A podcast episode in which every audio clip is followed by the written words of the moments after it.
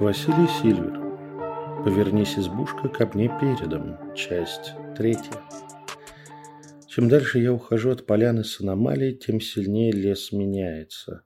Сначала привычные деревья начинают искажать свои контуры, создавая причудливые, узловатые силуэты вместо ровных стволов и ветвей. Потом они вообще сменяются на незнакомые мне виды лесной растительности. Странные изгибы, наросты, Жесткие и колючие даже на вид ветви, кора, скорее напоминающая ржавый металл, чем что-то органическое. Почти как в железном лесу, но энергетика совсем другая. Тут не Йотунхейм, тут искаженное и искривленное пространство Мидгарда. Не живое и не мертвое пространство. Мне приходится использовать свою энергетику для сканирования пути перед собой, чтобы определить, как и где шел Андрей – его свежий след я обнаруживаю прямо в тот момент, когда схожу с поляны. Он явно выделяется на энергетическом фоне местности. Это почти как запах, по которому идут собаки-ищейки. Может, это и есть пресловутый людской русский дух из сказок. Вдруг я замечаю краем глаза движение сбоку от меня. Потом еще одно, и снова серая тень проскальзывает сбоку сзади. Я останавливаюсь. Меня учуяли, меня сопровождают. Вдруг лес оглашается протяжным воем, жутким своей близости к человеческому, но точно чуждой людскому. Интуиция бьется в истерике, требуя немедленно брать руки в ноги и удирать отсюда. Серые приземистые силуэты все чаще скользят между окружающими деревьями. Я поворачиваю назад и делаю несколько шагов обратно в сторону поляны с избушкой. Из-за деревья выходит и преграждает мне путь к отступлению тварь. Приземистая фигура, напоминающая обезьянью, длинные кривые ноги и такие же длинные руки-лапы, которыми тварь опирается при ходьбе и беге о землю, с развитыми пальцами и острыми когтями. Существо скалится на меня, его лицо морда – смутно напоминает человеческое, но с гораздо более выраженной челюстью, которой прилагаются неплохие такие клыки, массивным надбровьем и покатым лбом. Шерсти нет, тут все как у людей. Волосы на голове и внизу лица, заросли в подмышках и паху, хиленькая растительность на остальном теле. Хвала богам, ростом эта тварь примерно мне по пояс и весит, похоже, не более килограммов 20-30. Я скалюсь в ответ и продолжаю движение прямо вперед на тварь. Она не отступает, чувствуя поддержку стаи, которая по ощущениям замыкает за моей спиной кольцо. Резкое ускорение одновременно с этим выплеск энергии сжатого в руке артефакта. Луч света, здесь прекрасно видимый обычным зрением, бьет в грудь твари, прожигая в ней целую дыру. И я бросаюсь сквозь появившуюся прореху в окружении со всех ног – Сзади слышится жуткий вой. Началась охота на опасную дичь. На меня. Сидя в запертой избушке, я восстанавливаю дыхание и пытаюсь успокоить организм, измотанный спринтерским забегом на не совсем спринтерскую дистанцию. Серые твари держат осаду по периметру поляны. Им явно тоже страшновато соваться в центр аномалии. Поздравляю, классический. Мне не выбраться с поляной, им не взять штурмом избу. А часики-то тикают. Вступать в бой с этой стаей, я понял это еще в лесу, для меня бесполезно. Скорее всего, я выложусь по полной, но ко мне либо зайдут со спины, либо найдутся несколько смертников, которые могут меня отвлечь. Тогда я пропущу прыжок к моей шее одного из этих существ. Сейчас в избе позиция лучше. Я то и дело отстреливаю магическими ударами через приоткрытую дверь кого-то из врагов. Но, блин, похоже, их тут особей 30. Мне так просто не перебить их. Он, блин, приматы социальные животные. А это пусть извращенные, но приматы. Попытка пустить в их сторону чары не удается. Плетения рвутся из-за кипящего на поляне энергетического хаоса. И что мне, блин, делать? Я перебираю свой став. Может, что-то найдется подходящее. Артефакты-накопители, ударное артифло, ритуальные принадлежности, защитные амулеты. Стоп. Два ножа. усиленный рунами и ритуальный. Светится особым, необычным для них светом. Огненные сполохи пробегают по лезвиям, а тени то складываются в морду волка, то снова распадаются на абстрактные фигуры.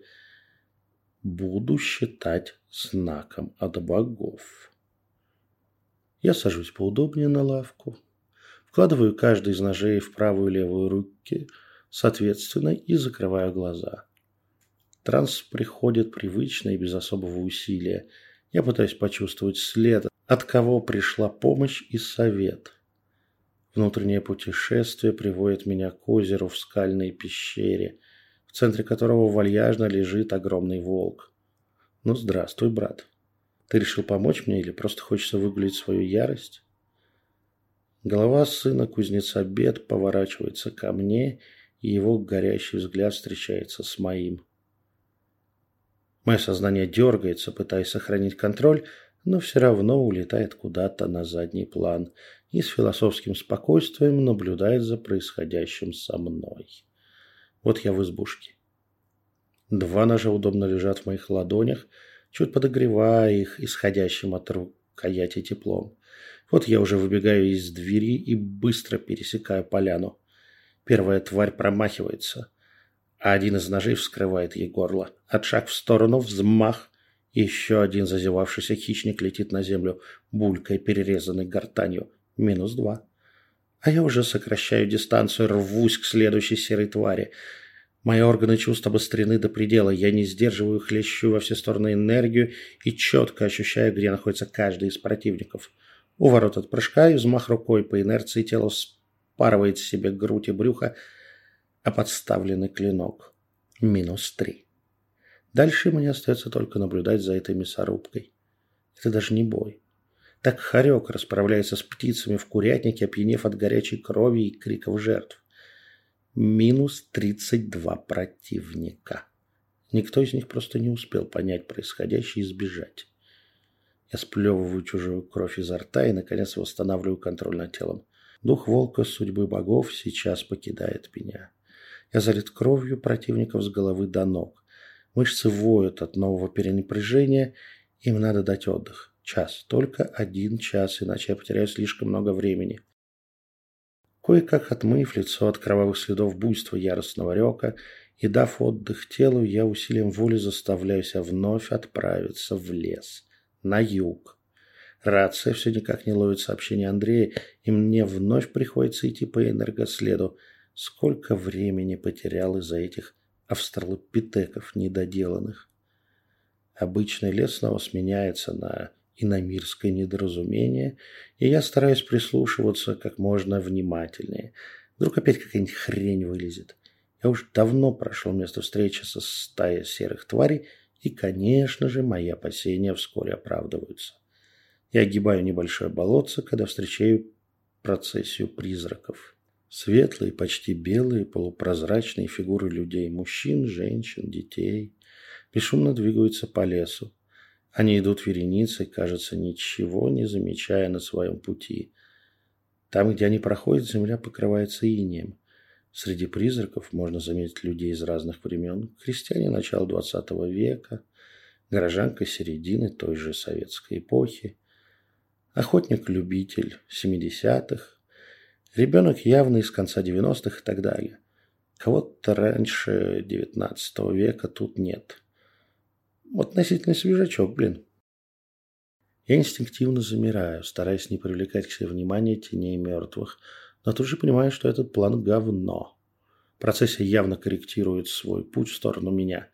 Одно радует, эти призраки двигаются медленно и печально.